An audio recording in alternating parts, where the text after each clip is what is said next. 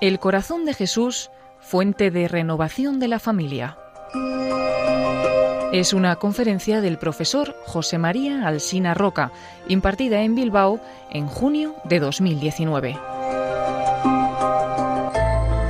Hace pocos meses cayó en mis manos un libro de una escritora norteamericana, aquí en España poco conocida, pero su libro ha sido traducido al castellano, Mary Eberstadt. El libro tiene como título Cómo el mundo occidental perdió a Dios. Y de lo que trata este libro, se ha dado noticia en algunos periódicos de este libro, y quizá alguno tenga, por lo tanto, cierto conocimiento de ello. Esta autora decía que normalmente se dice que la familia ha recibido las consecuencias de esta descristianización. Y estamos con los problemas familiares que estamos, que esto es evidente, y con lo que se llama la crisis familiar, como consecuencia de la falta de fe. Sin embargo, él señala que quizá esto no es exacto, porque no simplemente hay que ver que la descristalización lleva consigo la crisis de la familia, sino también quizás se podría hablar de que la crisis de la familia ha influido de una forma decisiva en esta secularización del mundo occidental. Estos dos aspectos sería un poco eh, largo de de determinar con exactitud cuál es la causa y cuál es el efecto. Parece el tema del huevo y la gallina, pero en cualquier caso es evidente que la familia ha constituido durante tiempo, incluso en tiempos ya de, cierta descristización o de gran descristización del mundo cultural y político, una fortaleza. En la, en la familia se mantenía la fe, se mantenía la práctica de la vida cristiana, aunque externamente y el mundo esto hubiera entrado en crisis. Sin embargo, hay que señalar que esto no ha sido así. Esta fortaleza o esta trinchera ha recibido un gran asedio los últimos años, los últimos decenios. Y como consecuencia de este asedio, porque es un asedio, no es simplemente, digamos, que la familia, por falta de vitalidad, como cualquier otra institución, haya ido decayendo, sino que la familia ha sido asediada, es asediada. Y como consecuencia de este asedio, evidentemente, ha recibido muchas brechas y hoy día estamos asistiendo a una gran crisis familiar en todo el mundo occidental.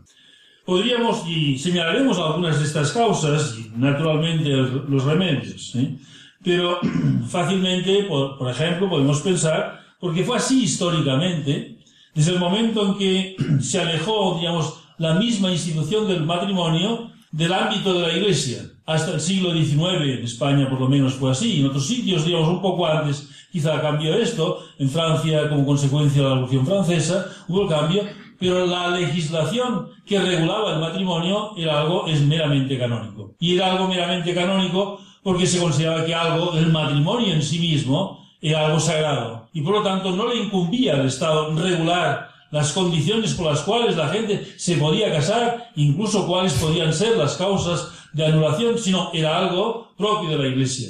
En el siglo XIX, aquí en España, de una forma realmente curiosa, porque fue después de la Revolución de 1869, se empieza una legislación meramente civil. Digo curiosa porque esto es distinto de otros países, porque ponen unas condiciones de un matrimonio radicalmente indisoluble. En España, la legislación primera civil más indisoluble, para decirlo de algún modo, que no es totalmente, que la Iglesia en el sentido de más indisoluble, entre comillas, porque mientras que en la Iglesia hay unas causas de anulación, que no es, digamos, la, la romper la indisolubilidad, sino decir que no había matrimonio, el Estado en esta legislación original no lo contemplaba prácticamente. Alguien se quedaba casado, ya era casado, digamos, así formalmente, quedaba casado y no había forma, digamos, de cambiar aquel, aquel, aquella situación. Bien, sin embargo, realmente después esto fue un primer paso, en otros lugares esto fue más rápido porque enseguida llegó el divorcio. Y el divorcio, digamos, la legislación divorcista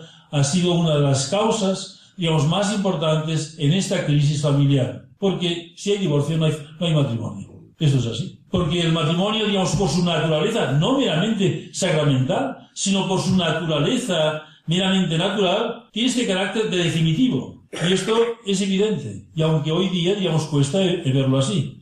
Pero no hay ningún país del mundo en que hayan propuesto una fórmula en que aquellos que se casan digan, nosotros nos casamos hasta que nos cansemos. Nosotros nos cansamos hasta que no ocurre, no hay ningún país. La gente cuando se casa, incluso los países más divorcistas, en principio se presupone que se casa para siempre. Hace unos años, curiosamente, en Alemania, hubo un grupo que dijo, dado que la mayor parte de los matrimonios se rompen, podríamos establecer un matrimonio, digamos, que durase un tiempo. Alguien se casa para 10 años y después de 10 años renueva el contrato, no lo renueva. No logró ninguna aceptación porque si nos casamos por 10 años no nos casamos. ¿eh? Digamos, casarse en principio, el que se casa, se piensa que se casa para siempre, porque el matrimonio, su naturaleza es esta. El divorcio viene a romper. Hoy en España, digamos, y parece, digamos, lo que voy a decir, un poco extraño, pero prácticamente está prohibido el matrimonio. Prohibido. Por una razón. Civilmente, uno no se casa para siempre. Se casa porque el contrato que establece civilmente tiene un carácter, digamos, meramente temporal. Tú lo puedes casar y te puedes descasar cuando tú quieras. Digamos, si alguien dijera, digamos, yo me quiero casar para siempre y quiero que se me reconozca, digamos, esta voluntad, no encuentra un lugar donde se le reconozca. Es una cuestión particular suya. En Portugal, hace unos años, bastantes años ya, unos 20 años, existían dos tipos de matrimonio, el civil y el canónico. El civil había divorcio, el canónico no había divorcio. Uno se, se casaba por la iglesia ni el Estado te podía divorciar. Era así. Y ya sabía que se atendía, yo me caso para siempre, yo me caso para una temporada. Digamos, una temporada, quiere decir, hasta que me case. Bien, digamos, en cualquier caso, esto, y no simplemente esto, porque esto fue un primer paso, pero desde el momento en que se sometió realmente el matrimonio simplemente a una voluntad de los contrayentes, la voluntad podía ser muy diversa. Y hemos llegado a la situación, digamos, tan anómala, tan extraña y rara de hoy día, digamos, tan contrasentido, de decir y calificar de matrimonio cosas que naturalmente no tienen nada que ver con matrimonio, porque matrimonio habla de madre. Y una relación homosexual no es, evidentemente, la capacidad, digamos, de ser madre, ¿eh? digamos, por la propia relación existente. Por lo tanto, digamos, cuando es curioso, digamos, que se quiera llamar matrimonio algo que por su naturaleza no lo es. Igual que si dijera, mire, ahora las mesas les vamos a llevar sillas. Pues no, mire, una mesa es una mesa y una silla es una silla. Matrimonio es lo que es y hay otras cosas que son otras. Esto es una unión, muy bien. Que puede tener unos derechos, muy bien. Digamos, puede ser discutible, lo que no es un matrimonio. Ahora pienso en lo siguiente. Si a estas uniones les llaman matrimonio, es por un doble motivo. En primer lugar, porque aún la misma palabra tiene un prestigio, igual que la palabra familia, de la cual hablaremos después. Y en segundo lugar también porque así se desfigura lo que es el matrimonio. En el momento en que el matrimonio puede ser cualquier cosa, digamos, de relación entre dos personas, digamos, que no tienen realmente ni un compromiso estable, ni un compromiso definitivo, ni están abiertos a la vida, ni pueden realmente estar abiertos porque por su propia naturaleza física no lo pueden estar, entonces no sabes lo que es. Matrimonio es una palabra realmente, digamos, para indicar, digamos, una relación, digamos, que puede ser según, digamos, la voluntad de los contrayentes cualquier otra cosa. Este es realmente, digamos, la serie que ha recibido la familia en aquello que es más básico, que es su fundamento, que es el matrimonio. Pensemos, no obstante, que a pesar de ello, Sí, y esto se han hecho encuestas en este sentido. Cuando preguntamos, o se pregunta a la gente, ¿dónde radica o en qué está relacionado tu felicidad? Aún mayoritariamente contestan en la familia. La familia continúa constituyendo en la, opinión común aquello que es más importante en tu vida. Si estas encuestas se han hecho preguntándoles a alguien, digamos, qué opina sobre su trabajo, sobre su vida de ocio, sobre su vida familiar, y las ponga por orden, siempre ponen la vida familiar como aquello realmente central en la vida de una persona. Porque es algo que está profundamente inscrito en la naturaleza del hombre. Y pensemos realmente, digamos, todo este asedio y toda esta situación que vivimos no es meramente, digamos, un afán, yo que sé, de una libertad malentendida y decir, bueno, ahora el hombre es más libre y puede determinar, digamos, su situación personal de distintas formas. No es así. Hay algo más profundo. Y esto más profundo es que la familia es una institución salida de, la mano, de las manos de Dios. La familia es algo instituido por Dios mismo. Esto, digamos, mediante el matrimonio y después la familia realmente constituye algo muy intrínseco al plan de Dios que tiene sobre los hombres. Y por lo tanto, siempre que veamos un ataque a la familia, pensemos que detrás de ello, debajo de ello, hay un ataque y un enfrentamiento contra Dios. Algunos conocerán aquella carta de Lucía, Sor Lucía, la vidente de Fátima, que dirige al cardenal que entonces se encargaba del Instituto Juan Pablo II. eh, y le dice, el gran debate, digamos, el gran combate del demonio en nuestros días es la familia. Esto es donde el demonio ha puesto, digamos, su principal interés, destruir la familia, porque allí donde hay una familia bien, constituida, está, digamos, como disponible, si no, digamos, ya, digamos, ha aceptado la fe. Es algo tan intrínseco como ahora iremos explicando. Un poco una breve reflexión. La familia, el plan de Dios. No simplemente tenemos que señalar que la familia esto es una cosa tan repetida y tan conocida, es el fundamento de la vida social, sino la familia, además de esto, digamos que es muy importante, digamos, socialmente somos seres, digamos, que vivimos en la sociedad a través de nuestras familias, de ellas recibimos la cultura, de ellas recibimos el lenguaje, aspecto principal de la cultura, recibimos nuestra inserción en la vida social. Aparte de esto, hay algo muy personal. Muy personal porque la familia es el ámbito donde somos queridos incondicionalmente. Y tenemos la experiencia de lo que es ser querido. Esta es la experiencia que en principio, en una familia bien constituida, hace todo niño, muy poco tiempo después de nacer, empieza, digamos, no lo sabrá expresar, pero empieza a tener la experiencia de que es querido. Por esto, aquel niño, digamos, cuando aquellas personas que sabe que le quieren, y es especialmente su mamá, no están presentes ante su vista, el niño llora. Llora realmente, digamos, porque se siente, digamos, que aquello que constituye realmente, digamos, su confianza, no está presente en aquel momento delante de su vida, y si no está presente delante de su vista, quizá no está presente delante de su vida.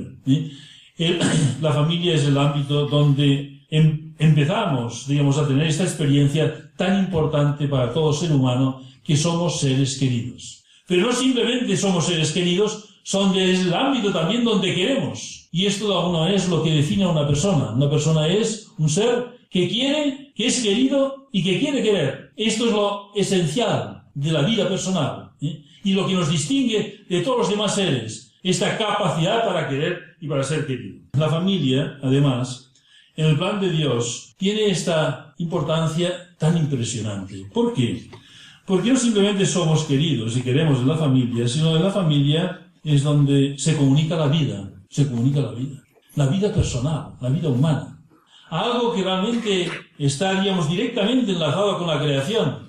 Y por lo tanto, algo en que Dios nos hace partícipe de su poder creador, de este poder creador del cual no ha sido hecho partícipes los ángeles. Los ángeles no comunican la vida, solamente la comunica Dios y los hombres en el seno de la familia. Y digo, alguien podría decir, bien, los hombres también fuera del seno de la familia comunican la vida mediante su relación meramente física, sexual. Pero fijémonos bien, la vida humana no simplemente es una vida biológica, es una vida biológica, es una vida espiritual. Y la vida espiritual para crecer, desarrollarse como conviene, necesita ser educada. Y en este sentido, en el hombre hay una doble generación. Hay la generación propia de todo ser vivo, desde una planta, un animal, que transmiten su propio, diríamos, ser a otra, diríamos, individuo, la misma especie. Las plantas generan plantas, los animales generan plantas, los hombres generan hombres, pero hay un aspecto, diríamos, que no lo generan los animales, digamos, sino solamente lo generan los hombres, que es la educación. Educación de la familia, que una familia es el ámbito educador, por excelencia. Es el ámbito educador porque somos educados durante toda nuestra vida. Somos educados de distintos modos. ¿eh? De la misma manera que, por lo tanto, diríamos, y esto significa que la paternidad y la paternidad no se agotan nunca. Somos padres durante toda nuestra vida. La ejercemos de forma muy distinta a un niño recién nacido a un hijo que ya tiene 50 años y somos abuelos. ¿eh? Es muy distinto, evidentemente. Pero continuamos siendo padres o siendo madres y ejerciendo la paternidad y la maternidad que nos corresponde. Y esta paternidad y maternidad nos corresponde, que es la educación. La educación por la cual un ser llega, digamos, a irse desarrollando, creciendo, llegando realmente, digamos, recorriendo las distintas etapas de la vida. Al mismo tiempo también, digamos, mientras educamos, somos educados. ¿eh?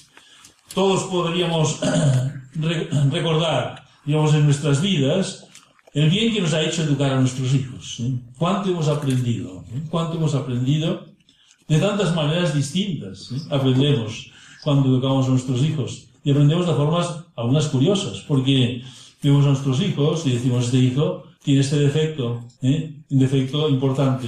y nos damos cuenta que lo tenemos nosotros, se lo hemos pasado. ¿eh? Digamos, eh, nos educa, nos educa, este reconocimiento educar, digamos, una persona educadora es una persona que tiene que ser humilde, porque ve sus limitaciones.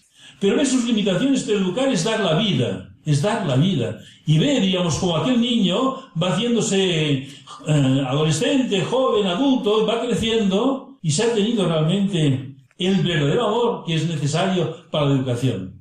Verdadero amor, que hoy día, digamos, esta palabra tan, digamos, deformada, tan considerada, digamos, de distintas maneras, verdadero amor, que el amor es, ¿qué es el amor? Es buscar el bien de la persona amada. ¿eh?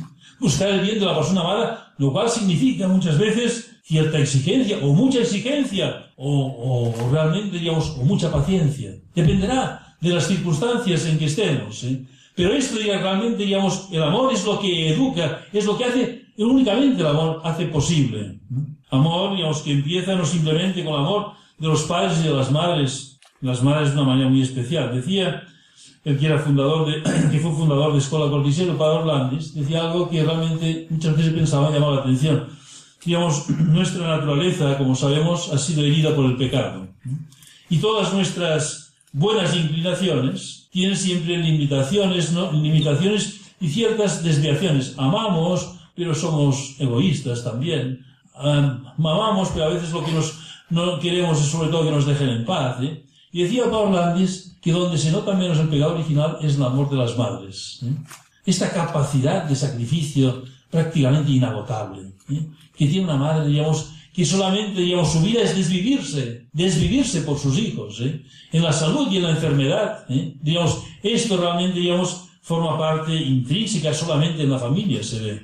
Todos, todo el mundo podría, digamos, contar anécdotas y anécdotas en que el mundo da testimonio permanente de esto. A pesar de todos los desvaríos que existen actualmente, diríamos, no desaparece, porque no puede desaparecer. El, mundo, el día que desapareciera este amor paternal y maternal, desaparecería el mundo. Y en la medida en que muchos sectores realmente están en crisis, porque realmente muchos sectores están, en crisis, ¿eh? entonces, digamos, un mundo está, digamos, en profunda crisis. Pensemos, cuando hablo del amor que tienen los padres a los hijos, la primera manifestación que el niño percibe realmente de que es amado es que los padres se quieren.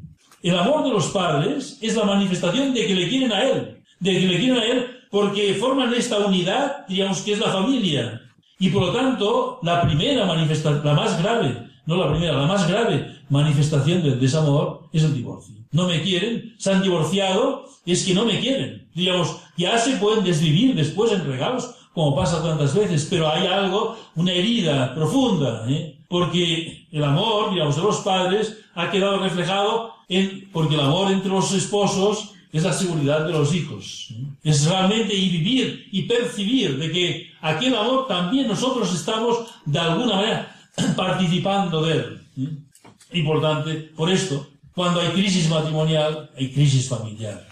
Y crisis familiar porque esta situación tan tremenda de tantos niños, tantos niños, que hoy en nuestros días no han tenido experiencia continuada de lo que es el amor paternal y maternal. Una sociedad en que se multiplican los niños y niñas, digamos, que no han tenido esta experiencia, es una sociedad muy, muy problemática, muy problemática. Y esto cada vez, digamos, esto, todas aquellas personas que se dedican a la educación tienen conciencia de esto. Cuando ven a un niño realmente, digamos, problemático, detrás de él hay una familia rota. Y tan frecuente esto, tan frecuente. Naturalmente, cuando falta este amor y falta, digamos, esta visión de lo que es el matrimonio y de lo que es la familia, pasa también, digamos, a, a situaciones a veces incluso más graves, porque falta la comunicación de la vida.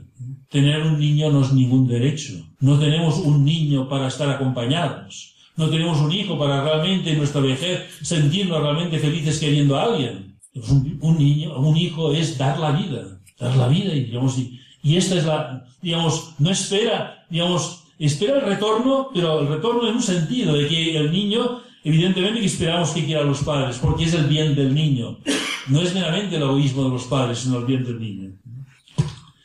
Podríamos continuar, digamos, haciendo consideraciones sobre todos aquellos aspectos, digamos, de la familia que son únicos y exclusivos. La familia, siempre que decimos la familia, es la familia realmente bien constituida, por un hombre y una mujer, que se prometen amor para toda la vida, para toda la vida, ¿eh? y abiertos a la vida. Digamos, es un amor fiel, por lo tanto, digamos, la fidelidad como algo intrínseco a la vida familiar. ¿eh? La fidelidad que al fin y al cabo es necesaria también en la vida social. Cuando no hay fidelidad en la vida familiar, y no hay fidelidad cuando un compromiso se rompe, ¿eh? todo divorcio de alguna manera es un fracaso, pero también es una, ruptura de esta fidelidad, se pone, digamos, digamos, en peligro toda la sociedad en el sentido de que la fidelidad, aquello prometido, aquello, digamos, que he dicho que cumpliría, lo cumpliré o no lo cumpliré si la situación realmente, digamos, cambia. En sociedades tradicionales, y seguramente esto, por en Cataluña esto era así, y supongo que aquí también, eh, cuando decían, este es un hombre de palabra. Un hombre de palabra es cuando una persona había dicho que haría algo, lo hacía. Y la palabra valía más, digamos, que un contrato escrito. Es su palabra. Digamos, la alianza del matrimonio se basa fundamentalmente, no meramente, evidentemente hay que hacer los papeles que haya que hacer, pero se, se basa fundamentalmente en un sí. En un sí pronunciado, digamos, para toda la vida. Palabra sagrada. ¿eh? Aquella palabra, digamos, que me compromete. Pero una palabra, digamos, que constituye, por otro lado la palabra, aquel, digamos, medio más importante y más ordinario de la vida, de la, relación de las personas. Si las palabras no tienen valor, ¿para qué hablar? ¿Para qué tratarnos? Muchas veces, digamos, las palabras, sobre todo la vida política, sirven realmente simplemente para obtener un voto, pero no, ni para explicar lo que una persona quiere hacer, ni realmente para representar aquellas preocupaciones que tenemos en la comunidad. Pero esta riqueza, que es una riqueza, digamos, no hemos hablado del amor fraternal, porque se nos va el tiempo. No hablamos también de algo muy importante que el Papa Francisco insiste mucho, digamos, el amor de los abuelos. ¿eh? Tan importante, tan importante. Aquí hay muchos abuelos. ¿eh? No son unos cuantos, me parece, con la edad. ¿eh? Y es muy importante, muy importante. Y la vida cobra un sentido grande, digamos, cuando se llega a cierta edad, justamente para, porque es la posibilidad de realizar este oficio único, ¿eh? importante eh, necesario, ¿eh? de transmisión de aquello que ha sido una vida, ¿eh? una vida, digamos, que ya se ve, digamos, con otra perspectiva de una experiencia profunda y un conocimiento profundo. La mirada de un abuelo o de una abuela penetra profundamente en el corazón de un niño. Es una riqueza, los niños que tienen abuelos. Es una riqueza que los tienen y que los tratan, evidentemente. Y es una riqueza para los abuelos, tener realmente aquellos niños, realmente que a los cuales se les podrá ayudar, digamos, con su vida. Bien. Pero este, aún, digamos, con todo lo que hemos dicho, es el plan de Dios en orden natural. No hemos hablado aún de algo realmente eh, esencial en la visión cristiana, que es el orden de la redención. Porque todo ello, digamos, que estamos señalando, que es el plan de Dios, desde el inicio, desde el principio, este plan de Dios de alguna manera recibió una herida como consecuencia del pecado. Y como sabemos allí donde hubo la culpa, digamos, sobreabundó la gracia. Y con lo cual, digamos, Dios dio al matrimonio, digamos, un valor mayor que el que tenía aún, mediante el sacramento.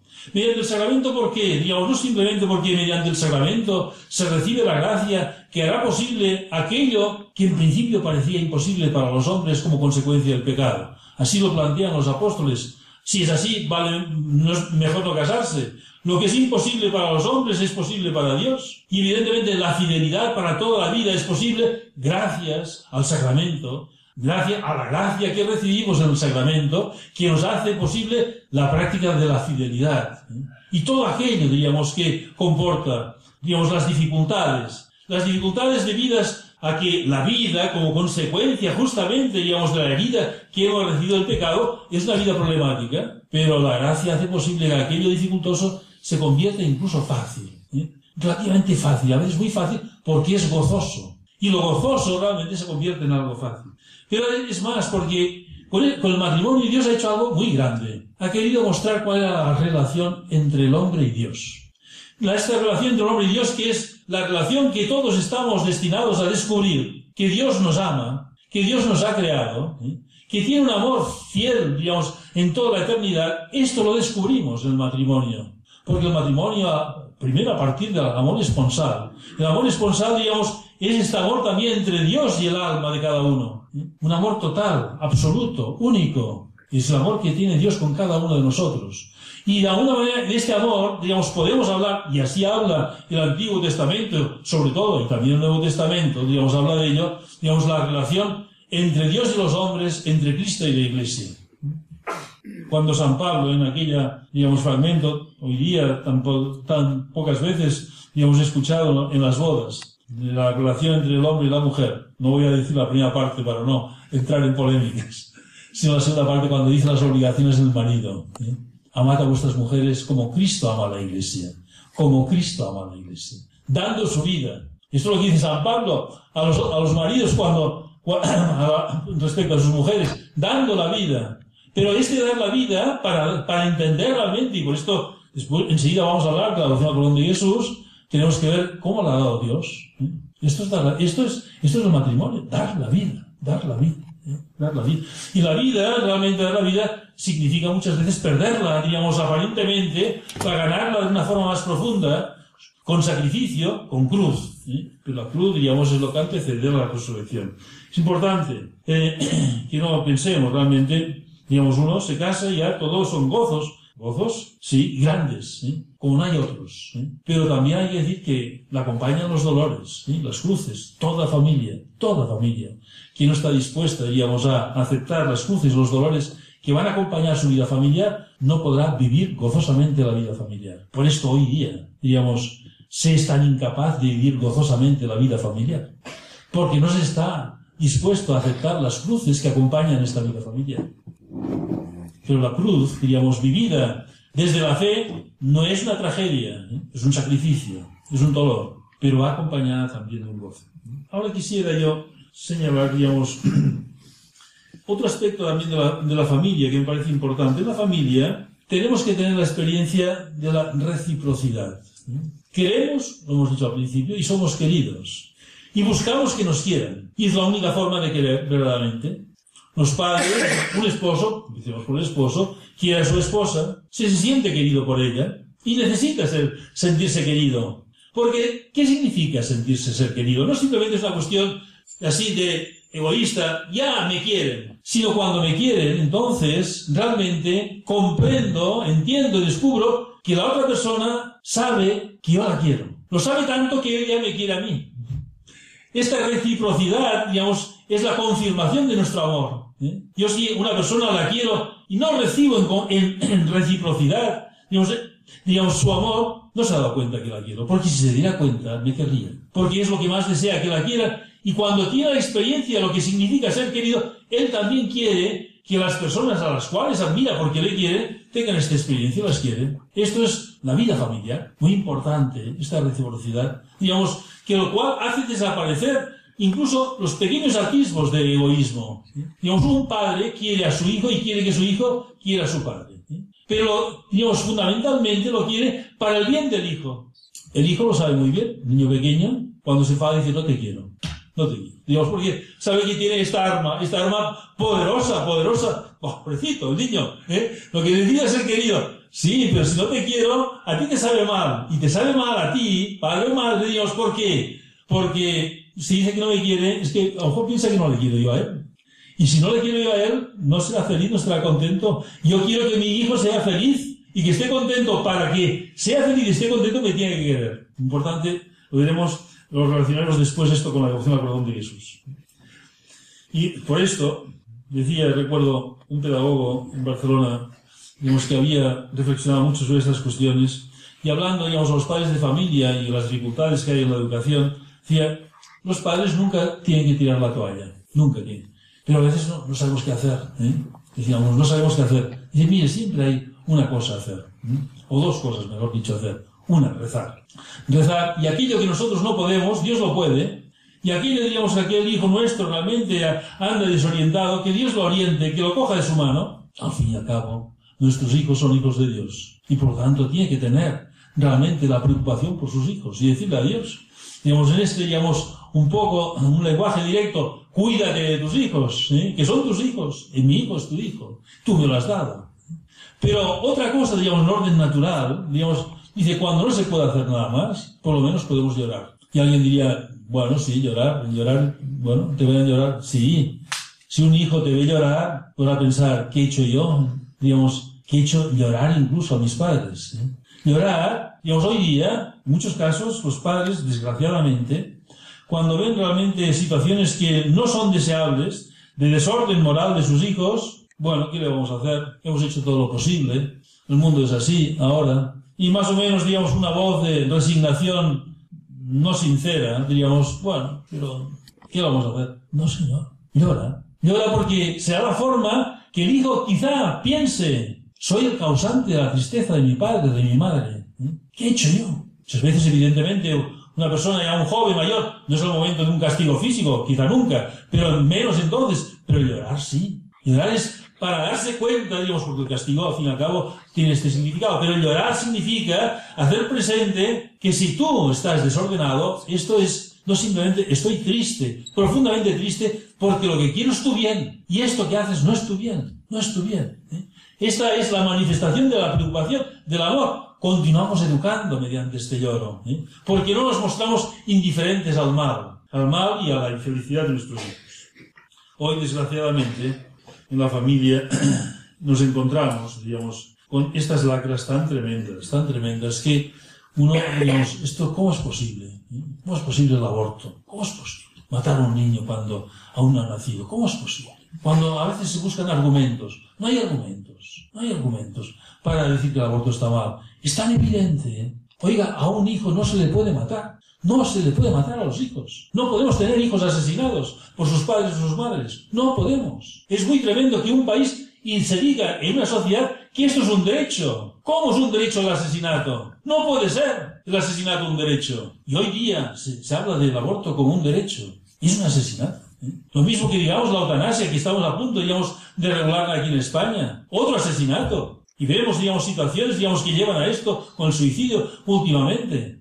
¿Cómo es posible una persona ya porque está realmente con una salud o con una situación, digamos, realmente de dificultad, digamos, terminar con su vida? Las consecuencias tremendas. Leía yo hoy, viniendo en el avión, un libro sobre transhumanismo. Bueno, ahora no, no voy a hablar de lo que es el transhumanismo, pero veía toda una serie de declaraciones de hace tiempo ya, de políticos, no, no españoles simplemente, sino de distintos países, pero de hace ya 50 años o más en que hablaban que llega un momento que gracias al avance de la ciencia tendremos que controlar que no nazca ningún niño con ninguna discapacidad. Programa, digamos, eugenésico.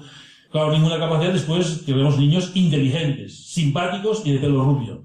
Digamos, esto va así, ¿eh? Digamos, cuando hemos, cambiado completamente, digamos, lo que es dar la vida. Dar la vida, digamos, la familia. Eh, al hijo lo queremos no porque sea simpático. Si alguien a veces a un padre, ¿eh? a un padre empieza a, declarar las grandezas de su hijo. Yo digo, esto suena mal, ¿eh? porque un hijo, lo más grande que tienes que es tu hijo.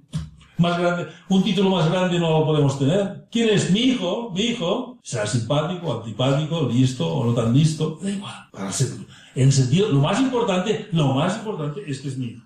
Bien.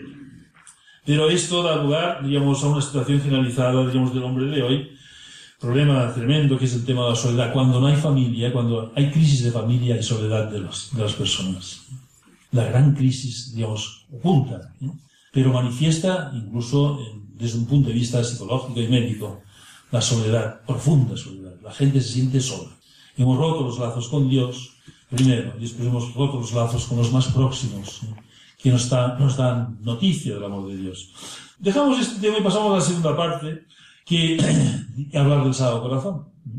Yo quisiera, digamos, recordar, aunque ya tuvimos una, conferencia sobre ello, digamos, recordar muy brevemente, digamos, los orígenes de la adopción al corazón de Jesús, digamos, meramente en tres frases. Como todos recordarán que la adopción al corazón de Jesús nace en el siglo XVII con las revelaciones del Sagrado Corazón a Santa Margarita en Padre Demonial.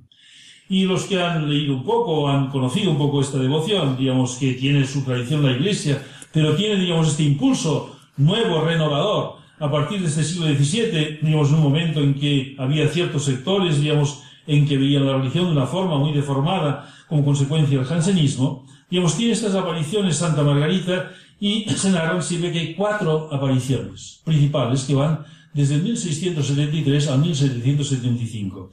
Y en estas cuatro apariciones, que de, alguna manera está todo, Santa Margarita tuvo después muchas otras, digamos, apariciones y revelaciones, pero no tan importantes, hay las cuatro importantes.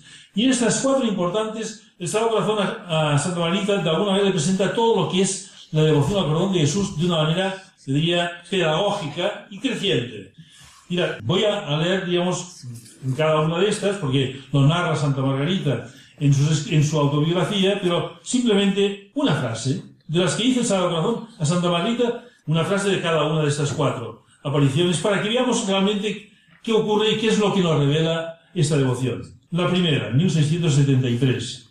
Dice, mi corazón se encuentra tan repleto de amor a los hombres que no se puede contener. Es mucho más largo, pero simplemente he recogido. Digamos, por lo tanto, en esta primera revelación nos da noticia del amor del Sagrado Corazón a cada uno de los hombres. Mi Dios Corazón se encuentra tan repleto de amor que no se puede contener. Noticia de ello.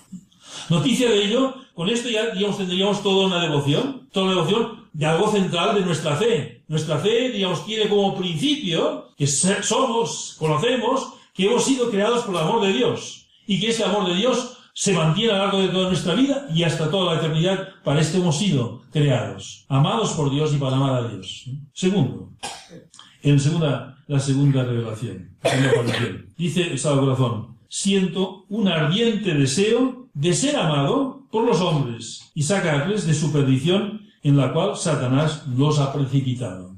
Fijémonos bien aquí, digamos, porque tiene que ver con lo que antes habíamos dicho, la familia, quizá alguno lo pueda ya relacionar. Esa razón aquí le habla no de lo que ama, sino de que quiere ser amado. Quiere ser amado. Antes decía, es importante, digamos, querer ser amado, no para la cuestión de decir, Dios necesita ser amado, si es plenamente feliz. ¿eh? ¿Por qué necesita ser amado? Porque el ser amado por los hombres es la felicidad de los hombres. Porque de este modo, lo dice a continuación, los va a sacar de la perdición que Satanás los ha precipitado. ¿Cuál es la perdición de Satanás? Si ahora pensamos en el Génesis, en la tentación de la serpiente, es desconfiar de Dios. Cuando se dirige a Eva, esto que ha dicho Dios, Dios lo que quiere es que no seáis como Él.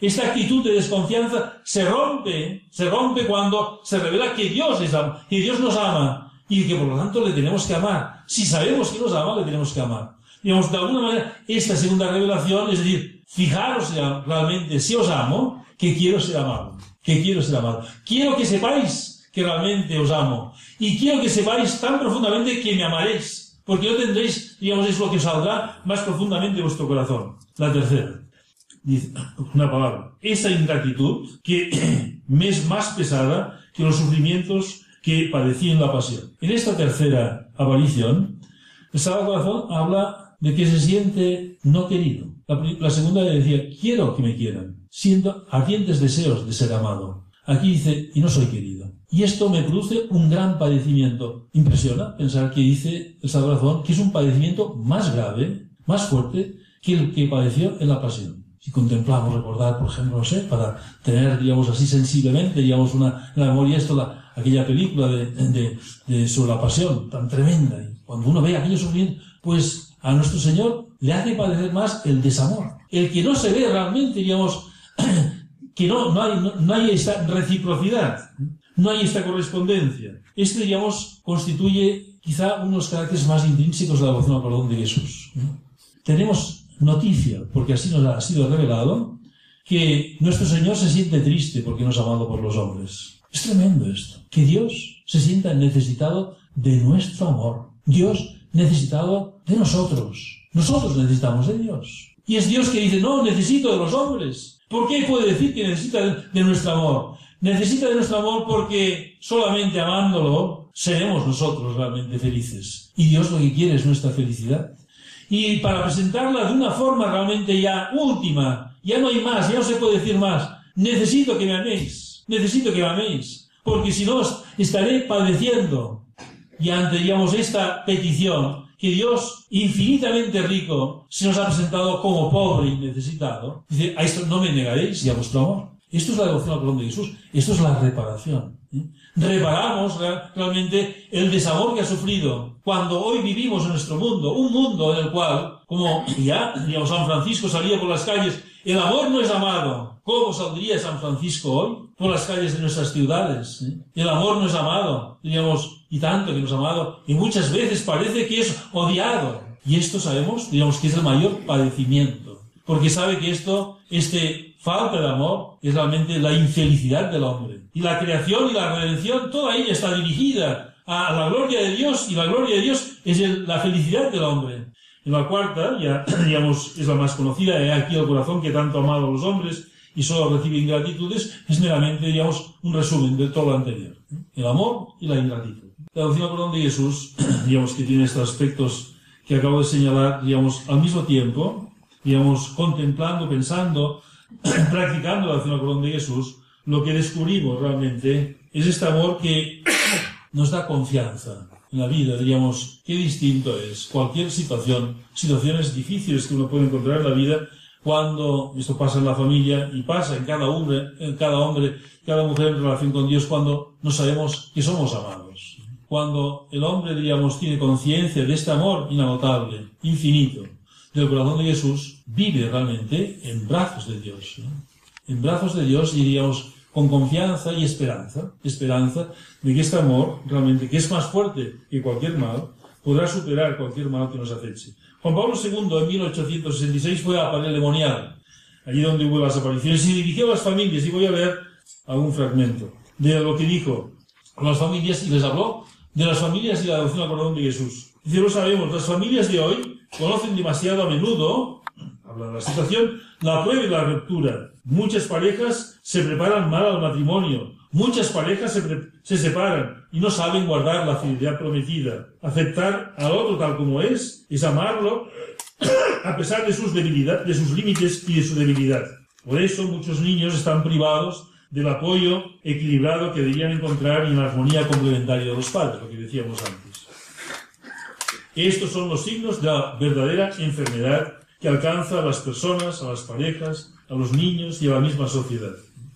Se habla de, se habla de muchas causas, pero lo más importante, dice, lo más importante, la causa fundamental, es que se ha reducido, se ha deformado el amor. Dice, ¿acaso no se ha reducido demasiado a menudo el amor a los vértigos del deseo individual o a la precariedad de los sentimientos? Una cosa es estar enamorado, que está muy bien y es necesario, a lo largo de toda la vida, no simplemente cuando uno es novio, sino a lo largo de toda la vida. Uno tiene que, el enamoramiento es algo que tiene que ser creciente a lo largo de la vida. Pero el enamoramiento no es todo el amor, porque el enamoramiento fundamentalmente es un sentimiento. Y el amor es una, es una manifestación de voluntad, de querer el bien, digamos, del amar.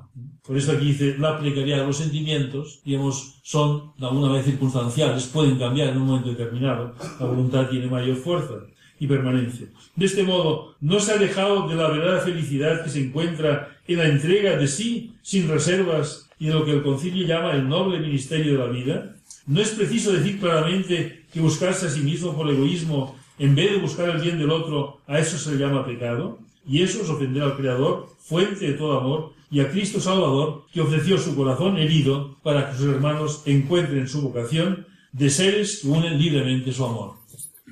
Aquí, digamos, tengo que resumir porque veo que se va haciendo tarde.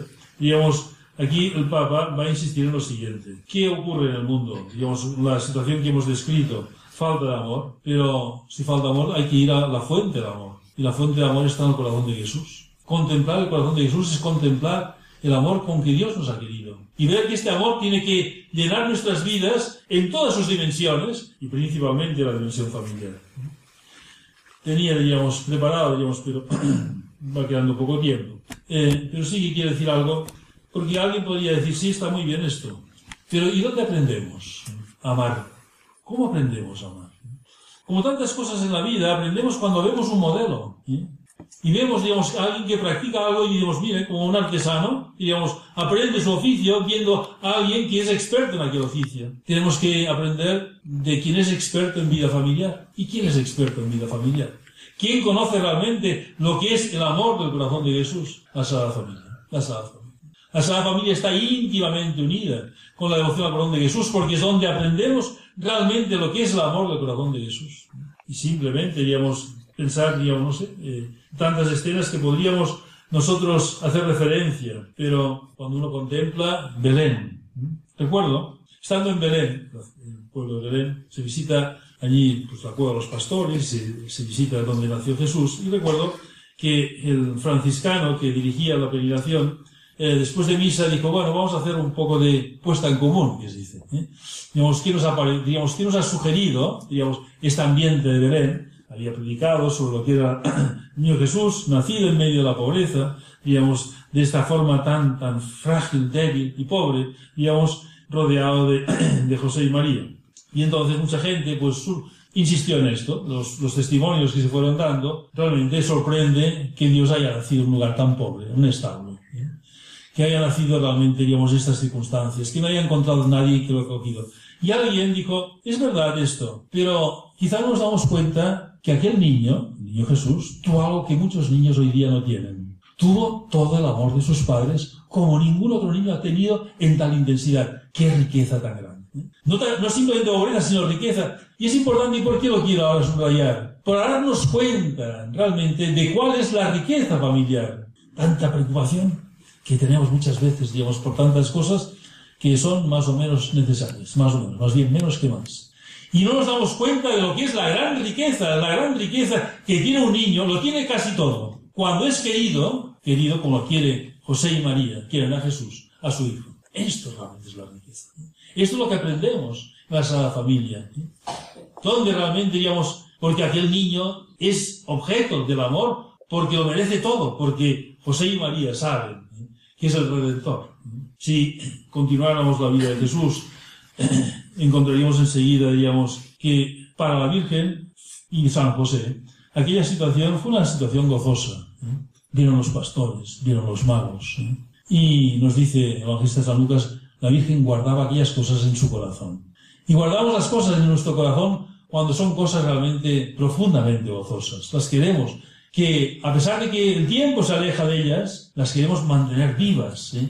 Y por eso las mantenemos en nuestro corazón. Pero aquel gozo pronto cambió. Pronto cambió, digamos, con dos hechos, digamos que todos recordáis muy bien. La presentación del templo y la anuncian a la Virgen una espada atravesará tu corazón. Este niño sea signo de contradicción exactamente la Virgen no debería entender. Guardaba también, continuaba guardando. ¿Qué será esto? ¿Eh? Pero al cabo de poco tiempo empezó a, a, entenderlo, del todo, del todo no, lo entenderá del todo hasta el Calvario. Pero empezó a entender porque a cabo de un tiempo viene la noticia, digamos, de, de, de ¿eh? y tienen que huir a Egipto. ¿eh? Digamos, una contradicción fuerte, fuerte. Debían estar más o menos, digamos, asentaditos allí, en Belén, digamos, un poco después del nacimiento, encontraría algún lugar donde albergarse. Y ahora ir a un pueblo desconocido, digamos, con todos los avatares. ¿Qué significa esto? Imaginémoslo. Lo que significa. Y uno ve la entereza de, de José y la confianza en Dios. Otra lección, digamos, tremenda, digamos, de la vida familiar, ¿no? Una vida familiar en que Dios estaba, estaba Dios en medio de ellos, y es una vida que se vive con confianza. Mira, esto es tan importante porque hoy día las cosas son difíciles. Difíciles de educar a los hijos. Que si hay padres jóvenes, educar a los hijos es un milagro. Educar bien a un hijo es un milagro. ¿eh? Pero no se puede vivir en la angustia y decir, ¿qué será de mis hijos? En este mundo tan desnortado, ¿qué será de mis hijos? Hay que vivir la confianza de que Dios es el que va a estar en medio de esta educación. ¿eh? Entonces podemos ir a Egipto a donde sea. ¿eh? Digamos, y con confianza. Y ya volveremos cuando, cuando podamos, ¿eh? cuando se nos avisen. ¿eh? Bien, podríamos seguir, pero sí que pensemos, y es una cosa que también realmente todos habéis pensado más de una vez en ello, 30 años en Nazaret, 30 años sin que nadie se enterase de nada. Venía a redimir el mundo, a enseñar el amor del Padre que ha tenido a los hombres y está 30 años callado, pero viviendo en familia, para darnos una lección para ver realmente que la vida familiar constituye algo central de la vida humana. 30 años, pasó tres años predicando, pero 30 años de vida familiar. Lo más importante, lo más importante que hagamos en la vida no será nuestro trabajo, no será nuestra cultura, no serán, diríamos, las actividades que podamos hacer, nuestra influencia, si hubiera aquí políticos, será nuestra vida familiar. Esto es lo más importante de nuestra vida. Y Jesús lo mostró así. 30 años no piensa, 30 años. El hijo del carpintero. Simplemente era conocido por esto.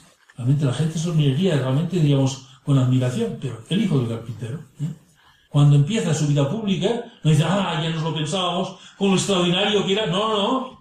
Ser el hijo de, de José y María, esto ya sabemos quiénes son. ¿Cómo es posible? Una vida tan ordinaria. Mira, hoy el mundo necesita como cosas extraordinarias permanentemente. Si no parece que nos funde el aburrimiento, lo extraordinario. Hay que hacer, no sé, cualquier cosa. ¿eh? Por lo menos subirse a, una, a, un sitio alto y tirarse abajo y, o hacer algo raro y extraño. Porque tenemos miedo a la vida ordinaria. La vida ordinaria es que hoy es igual que mañana y que ayer. Y esto nos horroriza. Y es algo grande. Porque en este hoy, que es igual que ayer y que mañana, aparentemente pasan cosas grandes. En la vida de cada día pasan cosas grandes. Y descubrir realmente la grandeza de lo ordinario, de lo cotidiano, desde el orden natural, desde que sale el sol, una cosa grandiosa. De que hay estrellas en el firmamento, es grandioso, hasta que nuestro hijo está creciendo y hoy ya empieza a andar y no andaba. ¿eh? Hoy ha entrado en la universidad, hoy se ha casado, ¿eh? todas tantas cosas ya ordinarias que va creciendo y nosotros nos vamos acercando al día que Dios nos va a recibir. ¿eh? Pues es todo esto realmente es algo grande. Y viviendo esta vida cotidiana se descubre la grandeza y la maravilla de la vida. Naturalmente donde aprendemos más del corazón de Jesús en el Calvario. ¿eh? Y aquí también, qué lección tan familiar. Porque aquí está su madre. Estaba su madre al pie de la cruz. ¿eh? Estaba mater, al pie de la cruz, lacrimosa, llorando, padeciendo con su hijo.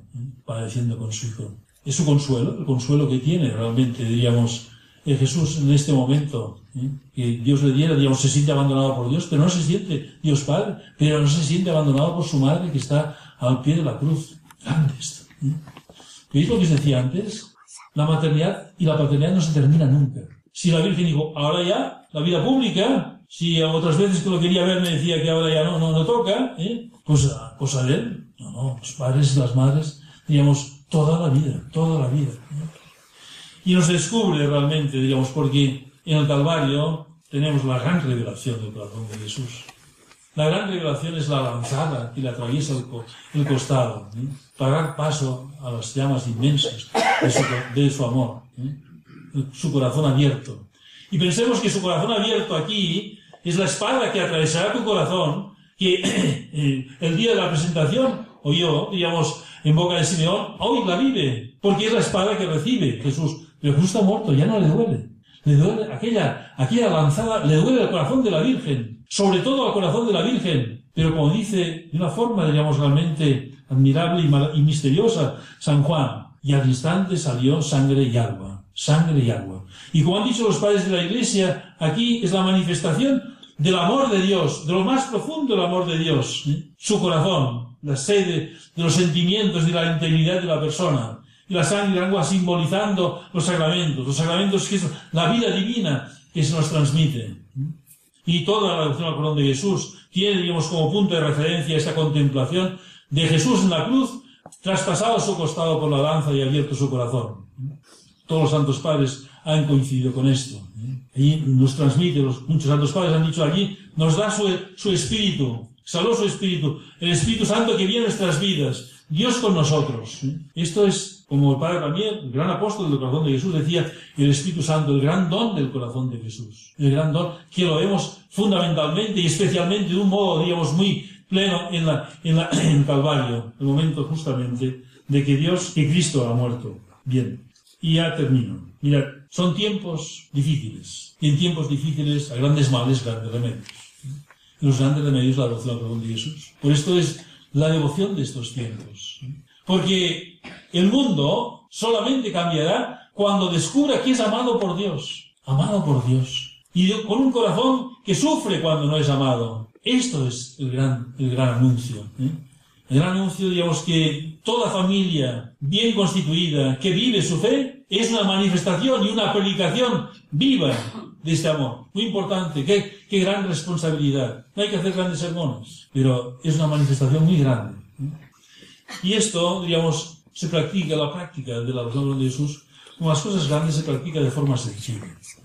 Sencilla, esto, rezando una oración, que es la consagración, que no simplemente es una fórmula, es la expresión de que queremos que Jesús esté en el centro de nuestras vidas. Por esta vía, esta práctica tan, tan admirable de la entronización, ponerle un trono, un trono para que reine en nuestras vidas, reine en nuestras familias, Él se ocupe de todas aquellas cosas que nosotros no podemos realmente llegar. Que en las familias haya una imagen o un cuadro del corazón de Jesús. Una anécdota, lo he oído ya más de una ocasión y quizá también lo han oído ustedes, de que un sacerdote decía que era muy devoto del corazón de Jesús. Decía, yo soy muy devoto porque lo enseñaron en casa. Dice, ¿cómo lo enseñaron? Dice, mire, yo de pequeño era muy travieso. Y mi madre me decía, si te portas mal, de rodillas. De rodillas ante un cuadro del corazón de Jesús. Dice, estuve tantas horas delante del cuadro que al final pensé, él es el que me guarda. Y, le, cogí devoción. ¿eh? Y era muy devoto del corazón de Jesús. Finaliza en Radio María la conferencia titulada El corazón de Jesús, fuente de renovación de la familia.